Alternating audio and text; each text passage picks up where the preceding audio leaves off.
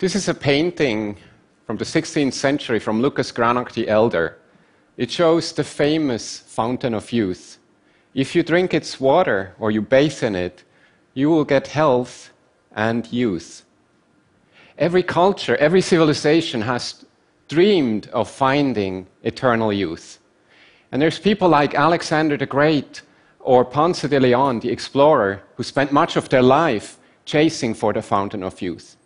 They didn't find it. But what if there was something to it? What if there was something to this fountain of youth? I will share an absolutely amazing development in aging research that could revolutionize the way we think about aging and we may treat age related diseases in the future. It started with experiments that showed a recent number of studies, uh, but growing, that animals, old mice that share a blood supply with young mice, can get rejuvenated. This is similar to what you might see in humans in Siamese twins. And I know this sounds a bit creepy. But what Tom Rando, a stem cell researcher uh, in 2007, reported was that old muscle from a mouse can be rejuvenated if it's exposed to young blood through a common circulation. This was reproduced by Amy at, at Harvard a few years later, and others then showed that similar rejuvenating effects could be observed in the pancreas, the liver, and the heart.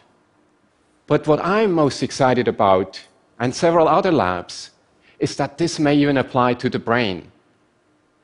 So, what we found is that an old mouse exposed to a young environment in this model called parabiosis shows a younger brain and a brain that functions better.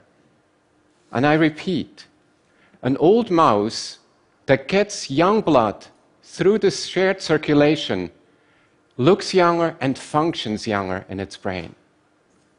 So when we get older, we can look at different aspects of human cognition, and you can see on this slide here, we can look at reasoning, verbal ability, and so forth. And up to around age 50 or 60, these functions are all intact. And as I look at the young audience here in the room, we're all still fine. But it's scary to see how all these curves go south. And as we get older, diseases such as Alzheimer's and others may develop. We know that with age, the connections between neurons, the way neurons talk to each other, the synapses, they start to deteriorate, neurons die, the brain starts to shrink, and there's an increased susceptibility for these neurodegenerative diseases. One big problem we have to try to understand how this really works at a very molecular mechanistic level is that we can't study the brains in detail in living people. We can do cognitive tests, we can do imaging, all kinds of sophisticated testing, but we usually have to wait until a person dies to get the brain and look how it really changed through age or in a disease. This is what neuropathologists do, for example.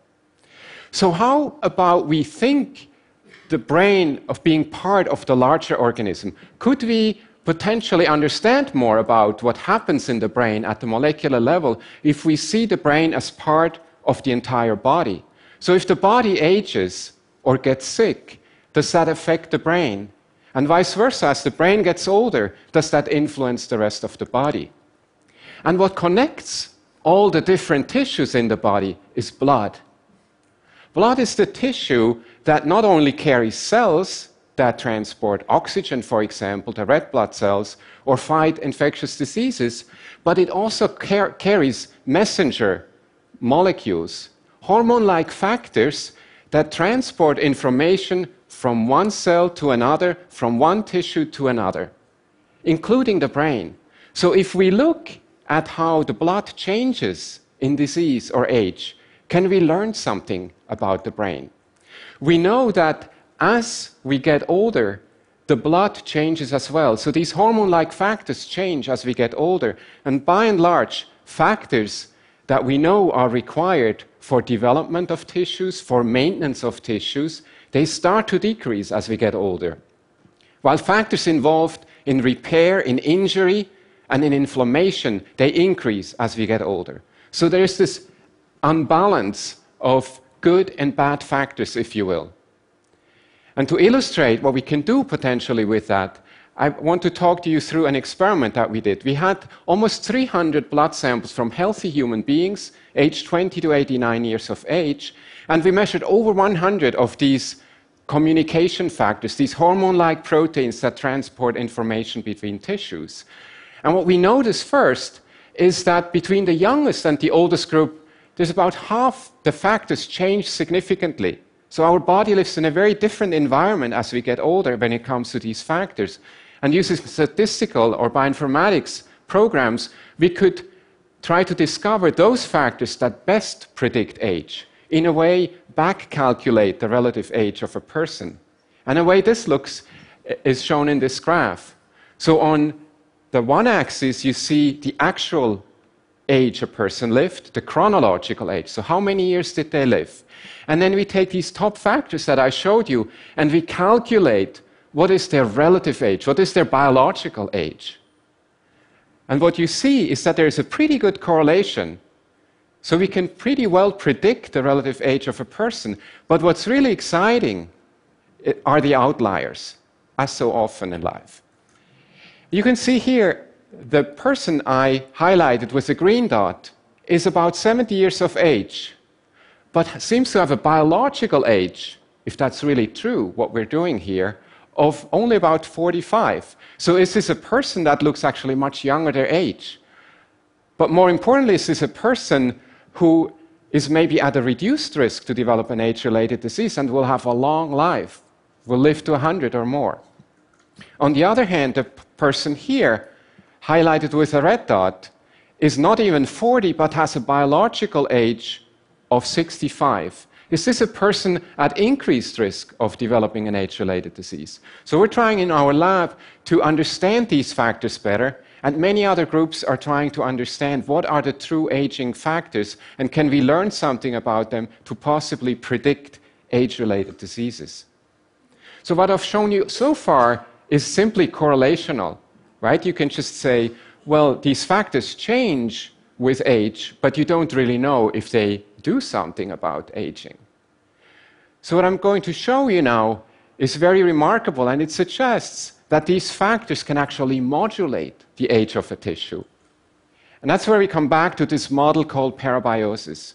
So, parabiosis is done in mice by uh, surgically connecting the two mice together, and that leads then to a shared blood system where we can now ask how does the old brain get influenced by exposure to the young blood. And for this purpose, we use young mice that are an equivalency of 20 year old people and old mice that are roughly 65 years old in human years. What we found is quite remarkable. We find there's more neural stem cells that make new neurons in these old brains. There's an increased activity of the synapses, the connections between neurons, there's more genes expressed that are known to be involved in the formation of new memories, and there is less of this bad inflammation. But we, we observed that there's no cells entering the, blood, the brains of these animals. So when we connect them, there's actually no cells going into the old brain uh, if we, in this model. Instead, we reasoned then that it must be the soluble factors. So we could collect simply the soluble fraction of blood, which is called plasma, and injected either young plasma or old plasma in these mice. And we could reproduce these rejuvenating effects, but what we could also do now is we could do memory tests with mice. As mice get older, like us humans, they have memory problems. It's just harder to detect them, but I'll show you in a minute how we do that. So, but we wanted to take this one step further, one step closer to potentially being relevant to humans. I'm showing you now as unpublished studies where we used human plasma, young human plasma, and as a control, saline, and injected it into old mice and asked, can we again rejuvenate these old mice? Can we make them smarter? And to do this, we use a test, it's called a Barnes maze. This is a big table that has lots of holes in it, and there's guideline, uh, guide marks around it. And there's a bright light, as on this stage here. The mice hate this, and they try to escape and find the single hole that you see pointed at with an arrow, where a, a, tube is mounted underneath where they can escape and feel comfortable in a dark hole. So we teach them over several days to find this based on these cues in the space. And you can compare this for humans to find your car in a parking lot after a busy day of shopping. Many of us have probably uh, some problems sometime with that. So let's look at an old mouse here. This is an old mouse that has memory problems, as you notice in a moment. It just looks into every hole, but it didn't form this spatial map that would it remind itself where it was the previous trial or the last day. In stark contrast, this mouse here is a sibling. It has the same age, but it was treated with human, young human plasma for three weeks with small injections every three days. And as you noticed, it almost looks around, where am I? And then walks straight to that hole and escapes. So it could remember where that hole was.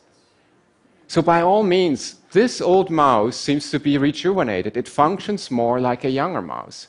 And it also suggests that there is something not only in young mouse plasma, but in young human plasma that has the capacity to help this old brain. So, to summarize, we find the old mouse and its brain in particular are malleable. They're not set in stone. We can actually change them, they can be rejuvenated. Young blood factors can reverse aging, and what I didn't show you in this model, the young mouse actually suffers from exposure to the old. So there's old blood factors that can accelerate aging.